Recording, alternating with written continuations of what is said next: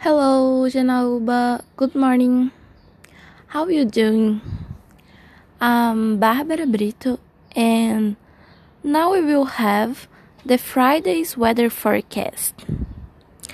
Today in Janaúba will be cold, and there will be rain showers at the end of the day.